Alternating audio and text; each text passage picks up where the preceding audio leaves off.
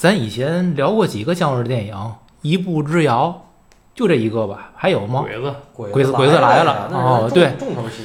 啊，那我们今天聊那个我们聊的第三个姜文电影《太阳照常升起》，我想先说一句话，我希望这是我跟二位老师聊的最后一个姜文电影，然后我再说后边的话啊。咱们的听众听众不会同意的，那是人家还得拍呢。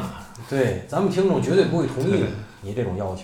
首先，这个选题就是咱们听众在留言区留了留了两次的。作为一个真诚宠粉的节目，我们必须满足听众的要求，这是第一点。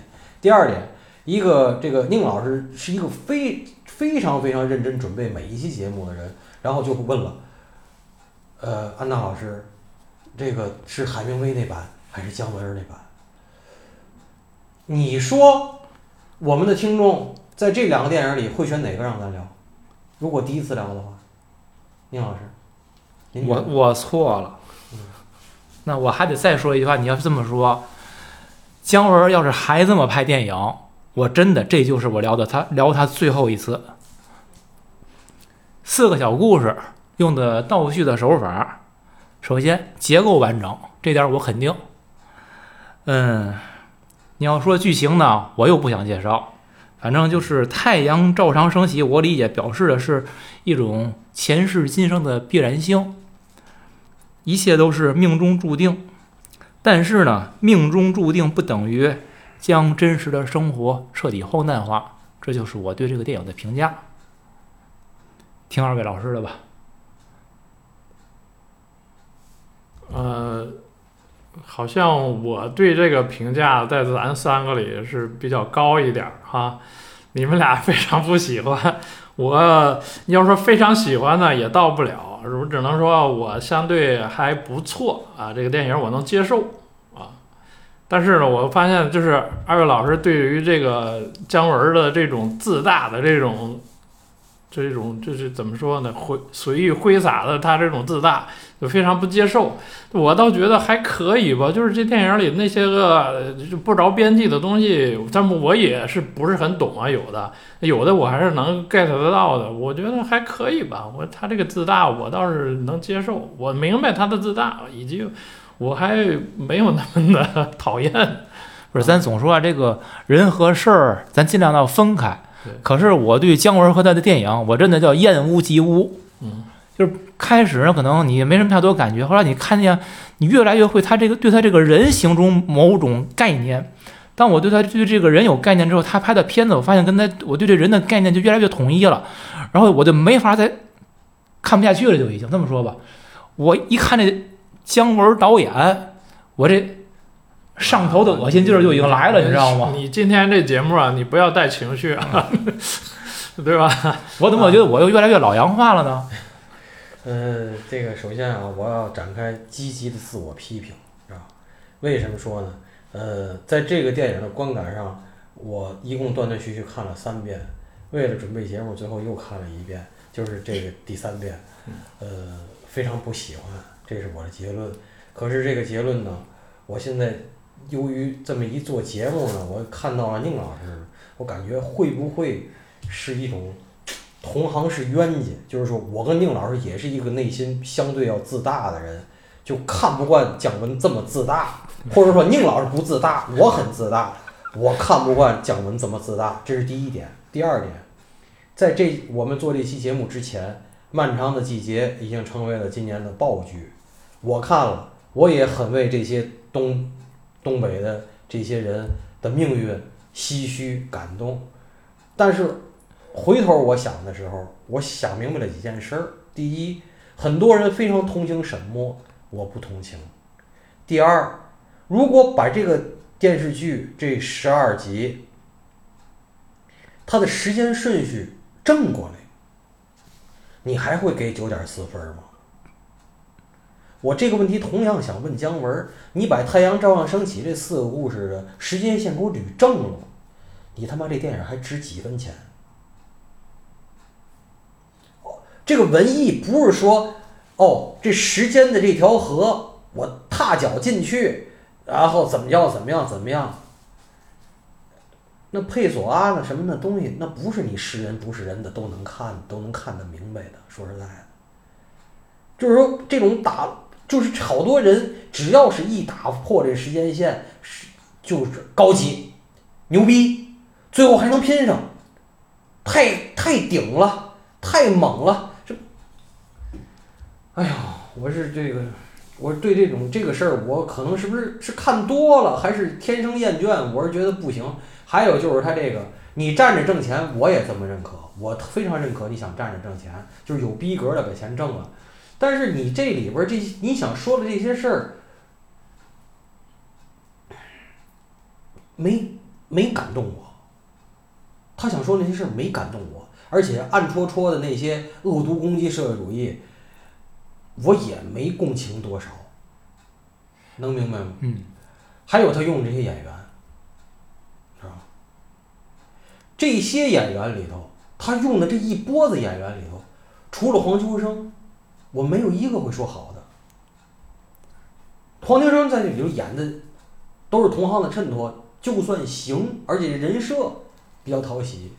剩下的人，那周韵那多次。那房祖名，哎呦说，哎呀，才知道房祖名会演戏。通过这电影，现在怎么还会让他被禁了呢？他要再出来，还得塑造多少角色？哎呦，我的天哪！嗯，房祖名会演戏，那我是不是可以当影帝呀？是吧？啊，不是好多豆瓣上都那么评论说，通过这电影才知道黄祖明原来会演戏，还演的这么好。我这戏呀，刚演五分钟，我姜文恶心，我先搁一边儿。我第一个感觉，我就说，这房祖名。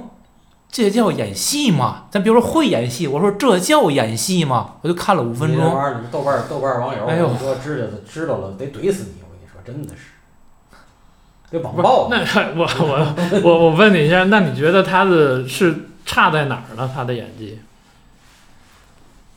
我我我没法回答你这问题，他不是差在哪儿，你得问他哪儿不差。啊，那你就说吧，你这你是觉得他不行是怎么哪儿不行？怎么个怎么个问题？对，安娜老师问你，你认为他哪儿不行？这么说，你是说哪儿都不行？哎，那那那不负责任了。他演的这个人物，就是你你论背景，就是那个时代背景，人物的这个在在这个乡村里边，他这个背景，他的气质，然后这个。面面部神态，你觉得哪块符合他这个人设？这这后来还当了村领导了呢。你你觉得这是一个 是不是？这是哎，这是一个这是七，他是说七六年吧，还是七八年？七六年。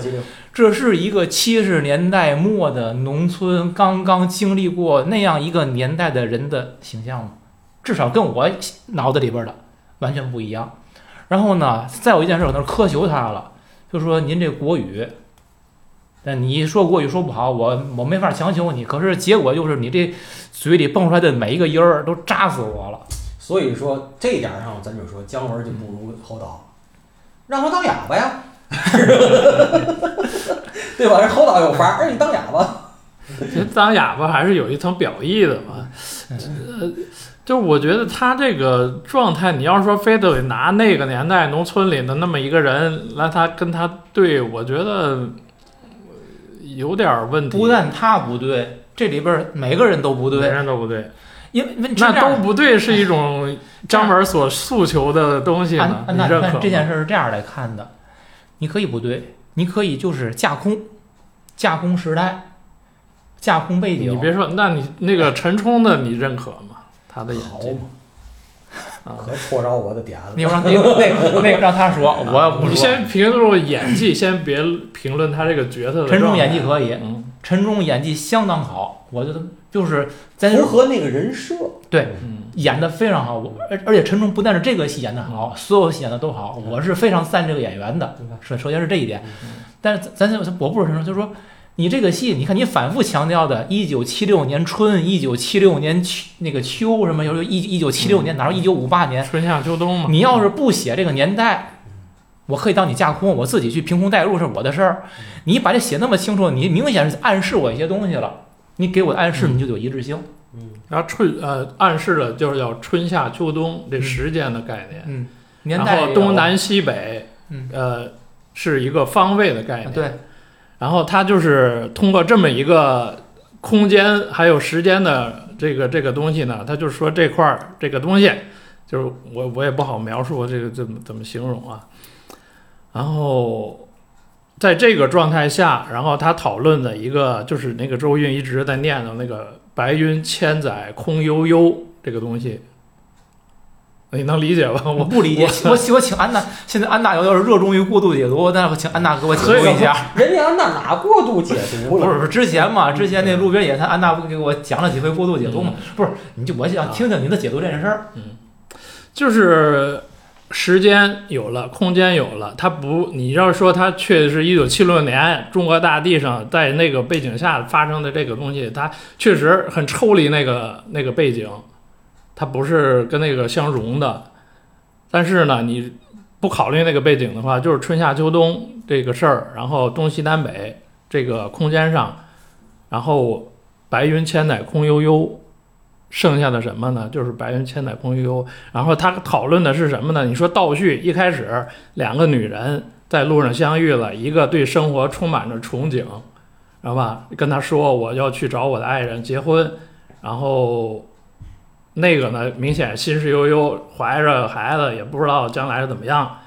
然后走到路那儿的时候，发现一个指着尽头，一个指着非尽头。你这已经到第三个故事了，最后一个故事，最后一个故事，对，对，然后充满憧憬的那个选择的是尽头，然后他以为他有一个美好的人生，然后没想到在再回到第二个还有第三个故事的时候，他整个人的生活状态是非常不理想的，对吧？那个老呃呃丈夫不理他，自己活得很困困惑，然后跟那小队长出轨了，这是一个尽头的选择。那个选择非尽头呢，你很你觉得是已经走到一个生活的谷底了吧？就是丈夫死了，自己又怀着孩子，将来怎么样呢？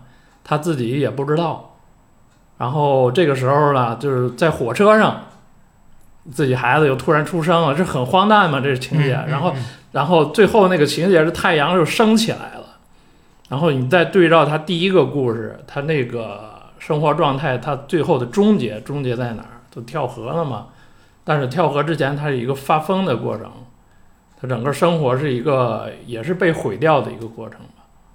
那太阳是希望，最后他嗯跳河，不是希望你你是什么意思吗？不是希望嗯，他就是说这个事儿啊，你就是时时刻刻都在发生，你要在乎它或者不在乎它，太太阳它都是每天都在照常升起的。那我们那个非常写意吧，只能说是，就是你生活，咱们每个人，你不能说每个人，就是只能说这个大地上这个事情，你要说解释的话，它就是这样，对吧？每个人出生，每个人死亡，它就是这样的。嗯没有这样安娜解读的我完全理解，嗯跟这个电影给我感觉一样，就是是，就是这个电影看了不到两小时，就是最后的结果就是说了个寂寞。这不就成那个萧红那句话，所以每个人忙忙忙着生，每个人忙着死，不就不就成这个了吗没？错啊。然后最后就是折腾一大圈，最后太阳照样升起，说了个寂寞，没毛病啊。对那我就那我就不知道该说什么了。嗯那你要你要就当然可以这么去解释。如果这样的话，那那还有什么东西不那么解释呢？呃，有的人乐衷于表达这个事儿，就让他表达。我是觉得这个事儿是你要你要尊重他，他要表达这个。就像你比如说路边野餐，那走来走去，其实也是无意义。太阳每天也照样升起，那雨该下也天天下。是呀，贵州不就那样吗？对呀，啊，大家该走来走去也走来走去，咱们的人生不也那样？天天买菜做饭，嗯，吃饭喝酒，很正常，没问题。嗯，我觉得就是。首先就是这东西存在，你也可以去去表达这个东西。嗯，但是这东西如果需要通过这样一种解读来表达、来理解，我觉得你这弯儿这弯儿绕的有点大了。讨厌是讨厌，对吧是讨厌。他，嗯，我不，我现在真的就是他参加的，就是要不说艺人不不应该露形啊，他越参加综艺越多，他说的东西越多，所以说咱们也是，其实我觉得会听节目的，我觉得这个节目很伤咱们，就是咱们暴露咱们自己的真诚暴露的非常多。如果会听的人已经把咱们的人其实了解的很多了，我是觉得我听的越多，看的越多，我其实最近我别说他，我连我最喜欢的王朔，我的评价在往下走，你知道为什么吗？就是早期的很多东西，他的那些评，他原来还出来的时候，在凤凰做那些访谈，我拿出来听。你说他和姜文，他们对那十年，包括那十年之前之后的事情，他们有没有批判，有没有鞭挞，都有。但是我从他的那些言谈话语里，还听出了很多津津乐道和沾沾自喜。那是他的，他坐的屁股底下那个板凳决定的。可是我就选择不原谅，我选择仇恨，对呀、我选择不遗忘。他们某种程度是既得利益者对啊。，他说什么阿廖沙什么这那个的那些东西，他对那个红色是有迷恋的。对呀、就是这你说太对，我说就是这个电影里，你当你诗化那个的时候，你是在诗化什么呀？对呀、他对那个红色是诗化的，对啊他对那东西是有迷恋的，这也是我不喜欢的电影。这个站着跟逼格没有关系，站着是尊严。嗯当你这么拍电影的时候，嗯，这事儿跟尊严已经没多大关系了。所以就是后边我没说完，就是说他不管是有意还是无意的，现在我都认为就是有意的，他要寻求和豆瓣网友和这些著名影评人的一种共谋。对。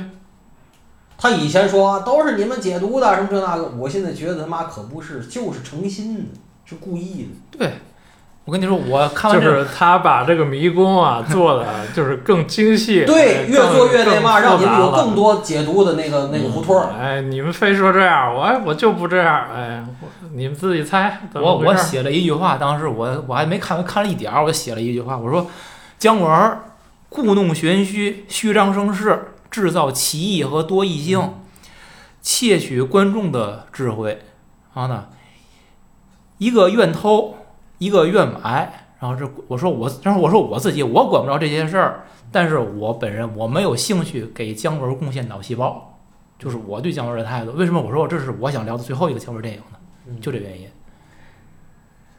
嗯，这个电影也不能说没有打我的点，可是打我的点可能你们都没注意到。我喜欢那些绣花鞋，为嘛啊？我给大伙儿稍微安利一个东西，你们去百度一下张春记。我当年就七九八刚开的时候，我看的第一个展就是张春记的特展。那会儿张春记还在上学，张春记是一个云南的画家，专门画这个绣花鞋。他画的净画了一些旧鞋，那旧的绣花鞋呀，竖着一放，完全就是女性生殖器，有闭口的，有半开口的，有全开口的，那哎呦你去看吧。然后他还是用那种有那种就像那我不是潘金莲那种圆的那种圆的那种绣像那种构图，有的是方的构图，有的是大幅的。你们去百度一下这个人，再去看看他的画，你们去看看我说的对不对，然后再对照。姜文这个电影里那些绣花鞋和水里漂的那些，我觉得姜文，我没问我我没机会问姜文，我觉得姜文一定看过张春纪的画，你知道吧？嗯，这是第一个点。第二个点，我想重点说说这个陈冲。首先啊，我认为人老了不应该做医美。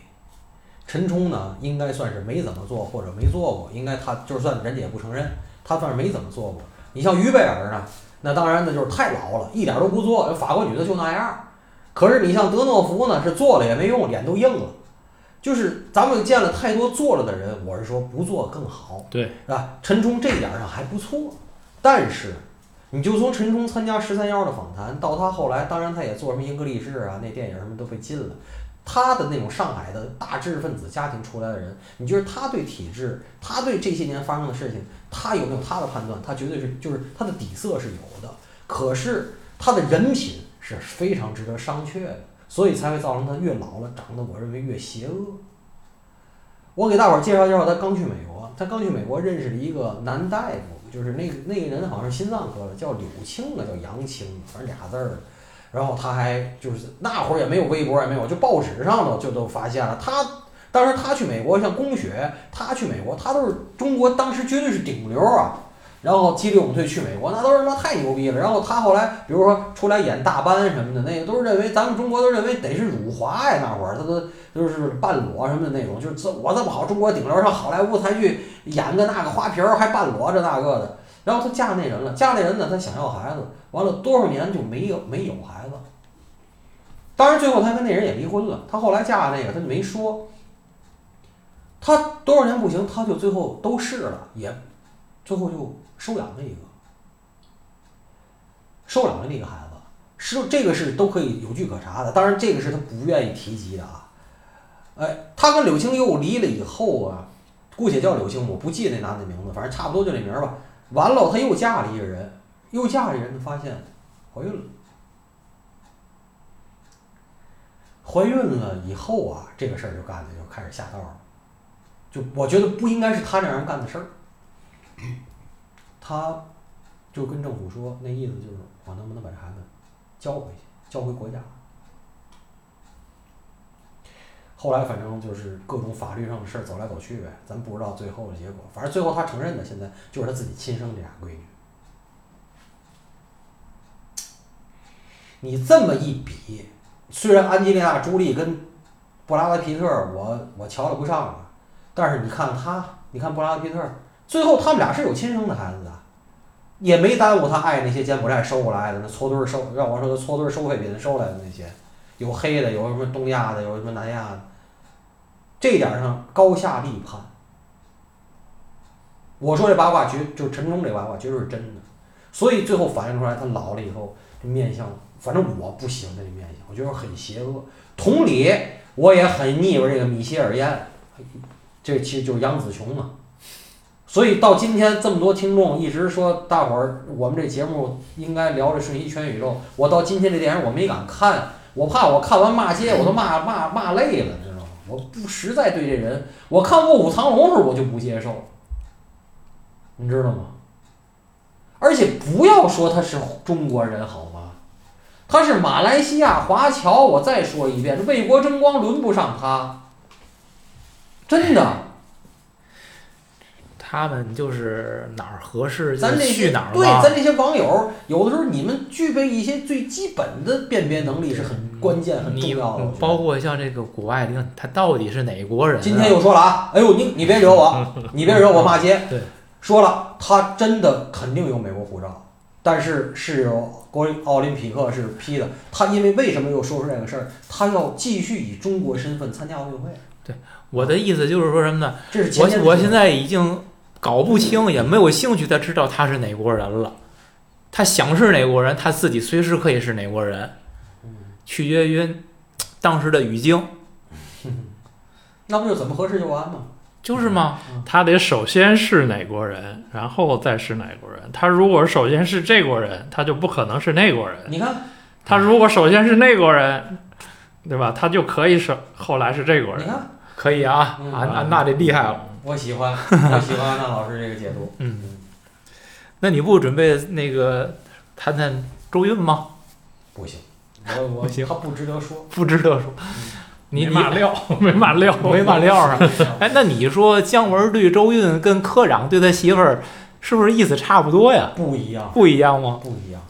我跟你说，我越来越觉得这个赵桃啊，就是一个这个叶倩文的平替，嗯平替就是科科长对叶倩文如此的迷恋，这个这个赵涛无论是模样还是什么，就都是就是那什么，而且对这个科长和科长他妈，科长说过很多次，就是生活的照顾是无微不至的，而且呢，就是甭管真的假的，而且你看赵涛那模样，那赵桃就不是个爱交际的人，就爱在家坐着嗯，就他那模样，原来是太原艺术师范学校一普通老师，爱在家坐着很正常。贤妻，他不是章章子怡，嗯？所以那个从地起也不是，你让他他那样他也不会，他也不是那人。呃，所以就是，可周韵不是，周韵给姜文生俩儿，而且你看姜文那意思，那所有那些东西，周韵都是制片人，嗯，包括后来什么让子弹飞什么的，温州人啊，那温州人那是中国的犹太人，好吗？那制片人是干嘛的？那制片人，要不然就是出去跟人睡觉去。那周韵不会靠跟人睡觉，那就得各处抓钱去，给他扎钱去。完了，在这边控预算，那边扎钱呢，得干那个呀。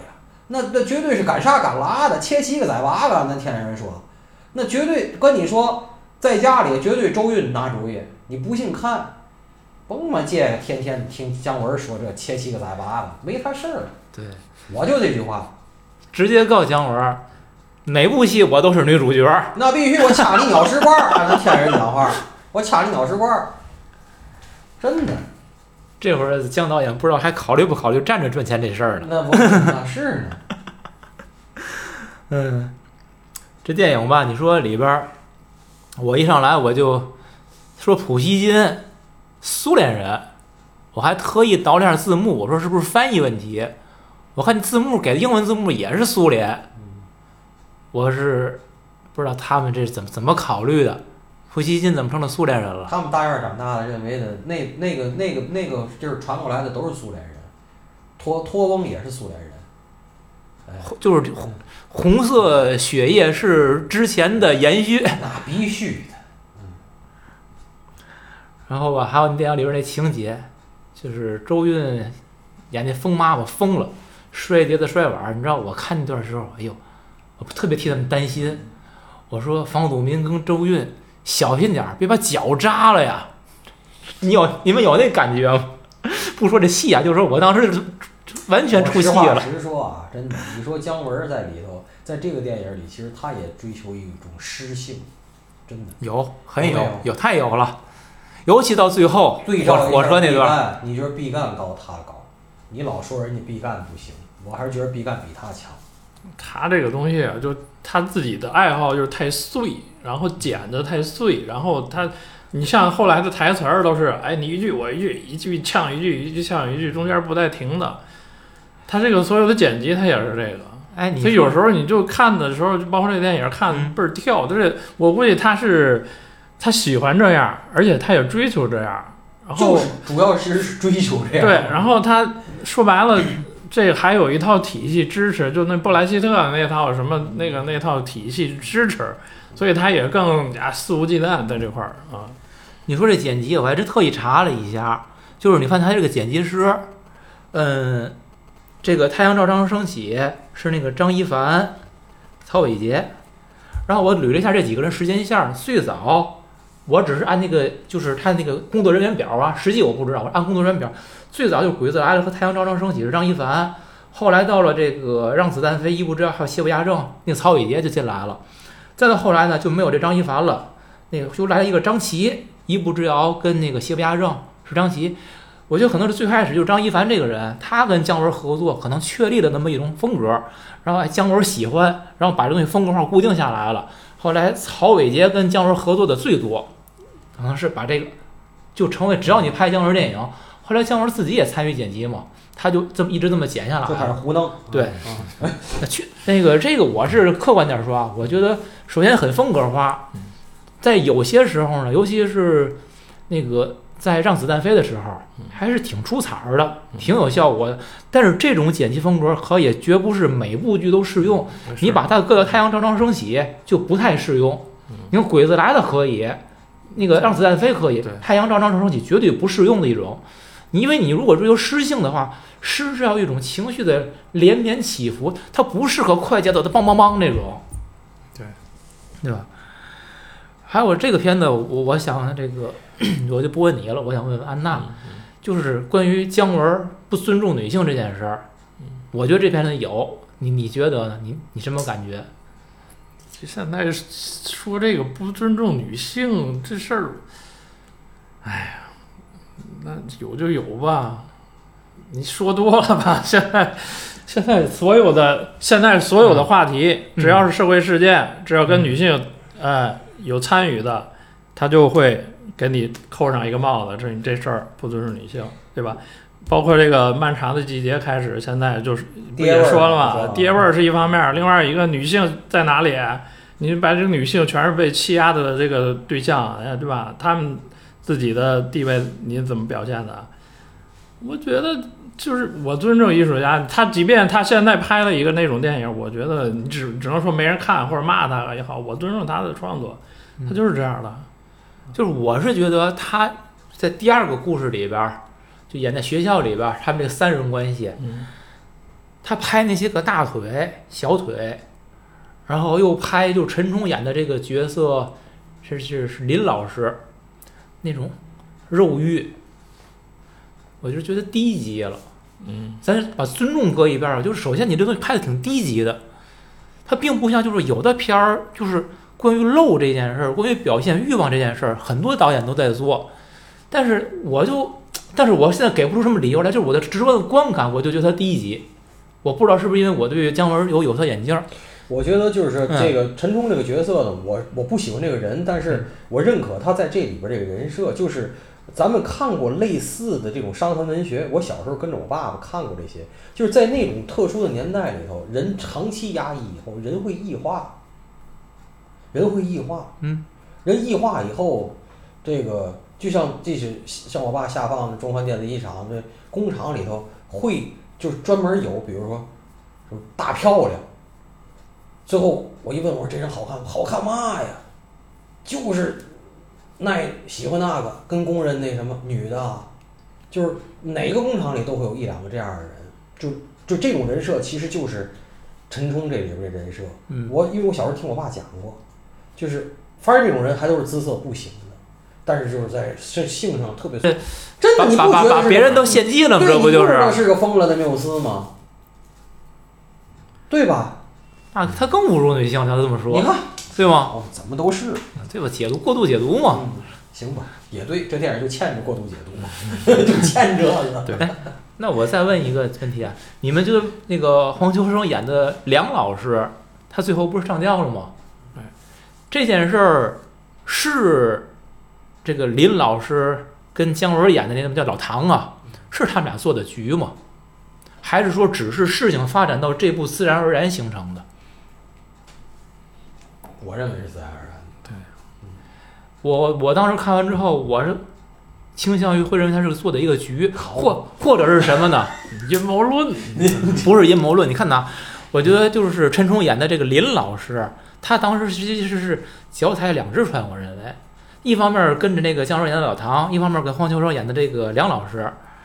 那跟梁老师这边可以呢，他就可以去干一干。然后梁老师哎对他没接，然后呢他就跟那个老唐那边去了。可是他跟老唐这事儿呢，他又怕会会败露或者怎么样的，他需要有一个人来来洗清他。好，然后正好有时这个看电影的时候，这个有人先出手这件事儿，哎因为我看你这过度解读全网第一啊，这是吧行，这行，这行。我跟你说这个这个这个节目这个电影需要你这样的。不是？那我那我问一个问题，就是，由此还能生发出来事儿。那你说，明明这林老师当时根本他就没去看电影，他他没在现场，他为什么要诬陷梁老师，诬陷黄秋生？就是说，行了，他为什么这个故事啊？这个对吧？您呢留给听众，哎不是他留给对评论区 评论区是这样，对这个评论区咱咱不解释这个，就是说他在自己在电影里边给那个解释什么，我为了吸这个让你说你是什么，哎，最后把你弄到手那意思吧？我再出来再给还你清白嘛。我哎，对，你这不他始终处于一个主动，他他怎么解释怎么对呀？解释权完全在他这儿了，咱们就评论区见，啊，对吧？好吧？所以说就是我当时我一看见人掉那儿了，我就想这这这不会是杀人灭口吧？你这直接电影性质都变了，都变惊悚片了，你这对呀，我当时我真就是感觉的，我说怎么掉这儿了呢？你说这应该再加一分儿啊，对吧？类型片儿类型都变了，我啊、这自杀还是他杀呀？我这！这这这林老师找备胎都是上段位了，都已经那。那你说他为啥笑呢？你说谁自杀谁自杀的时候为什么带面带笑你？说黄秋生对，哎，嘲弄吧，你这自自己被自己被工具了。全部评论区见好好，啊！行，就是行，这这这可以可以收收了收了收了。不要再解读了，再解读这后边还有好多没说的不说了是吧？不说。你这个真认真。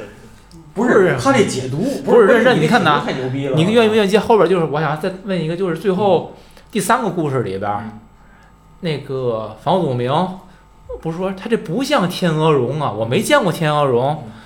然后姜文说：“我给你找天鹅绒去嗯，你看见天鹅绒那一天就是你死的那天。嗯”后来姜文实际他放弃这件事儿，他想留他一条命，因为他他有他有诺言啊，他就不找天鹅绒。结果房祖名自己把天鹅绒找来，我这摸我找着了，他这不像，他真的不像，我知道天鹅绒是什么东西。这件事当时看完之后，我是说，就求知欲这件事儿，就是我们对于真理或者对于一些个我们未知领域的探索，真的会带来什么好结果吗？或者有必要去探索吗？这件事儿，我不管姜文怎么想，那是不是告诉我们一个道理？傻点儿更好啊，傻人有傻福啊。他是想说这个吗？就是你的每一次探索都是自取灭亡啊，这是他想说的吗？但是你看他举的那个，它是一个奖状啊，那可是不是奖状，它是一个锦旗嗯，啊，那是个锦旗。那不更是一种反讽了吗？哎，那你是应该高看一眼是这事儿。你是一会儿减分一会儿加分，我没最后是一笔糊涂账是吧？没有，我想刚说的是，我给他找的这些点都是减分点，我没给他加分。哦，就是如果你给我提供的是这样一种过度解读的空间，或者这样一种表达，嗯，就处处是一种这种刻意，而且是带着导演强烈的主观的视角，嗯，这是我解读出来的，并不是说我从电影里边我自然而然的一种情感的共情，不是的。这个电影说白了你就得解读，嗯，你光看你就是他他上来不刚说你你你你懂吗？你不懂你不懂你看见就行啊，那个你哎 你剩下的你看了，剩下的就是解读了。这个是这样的，我可以解读这件事呢。我进电影院，姜文你得站在门口，二十一位，二十一位是他给我钱，不是不是不是不是我给他钱，明白吗？人家这是这个意思。但是如果有那个脑残粉们二十一位，结果你掏了二十块钱给姜文，那咱俩就走不到一块儿了，就这意思。嗯，好吧，所以说呢，他这个电影儿他没有站着把钱挣了，他站是站了，他没挣钱，他知道吗？但是他还拿老拿出来说，我说杨受成给他投了，什么这那个的，对他高兴。那后来呢，他说可以站着把钱挣了，他说说白了，心结一直在这儿了，嗯他也没挣钱，也没得奖。我这么认真的干这件事儿，你看那个就是窦文涛那锵锵，在这个电影去戛纳之前，他们访谈了三期，他够够付出的啊，三期都在谈这件事儿，然后就聊天嘛，就，然后说相约说从戛纳回来之后，咱们再聊一期。你看前三期的姜文那状态，你再看那个 回来之后那个状态，就不一样了。所以那只能说那说明人评委是有眼光的。好。我又该说了对，无论是威尼斯、戛纳还是好莱坞，人家的电影工业发展了多少年了，对不对？对你他妈的才发展了多少年，你就在这儿说我就想当大师？那大师全世界就那么些个，那名额有限。你你说这个就是这个电影节还有评委这件事儿，其实对三大电影节是有阴谋论的，你们知道吧？当然知道对吧？就是说啊说这个事儿，那个听众感感兴趣可以搜一个人叫边琴，他写相关的书，专门写戛纳电影节的这个黑幕的，就是说这评委们怎么选片儿，他们这些恶毒攻击、政治倾向等等，大家有兴趣去自己去看，那书里边写的很很清楚。而且每个电影节还有每个节，就是每个节自个儿的方向。对，对但我想说的就是，就是即使这样，他们可没选中姜文这片儿，就是等外评呗，哎那意思不就是吗？就这 No 意 matter 思，where 别 you 解读了我直接直接给答案就完了。to stand by you. 行，OK。你看，安娜说这把这段给插进去，我这喷痛快了，喷痛快了。这个这段这段可以加进去的啊。啊 Oh yeah, oh my darling, stand by me. No matter who you are, no matter where you go in life, you gonna need somebody to stand by you. No matter how much money you got all the friends you got, you gonna need somebody to stand by you. When the night has come and the land is dark and that moon is the only light we'll see. No, I won't be afraid. No, I won't shed one tear. Just as long as your people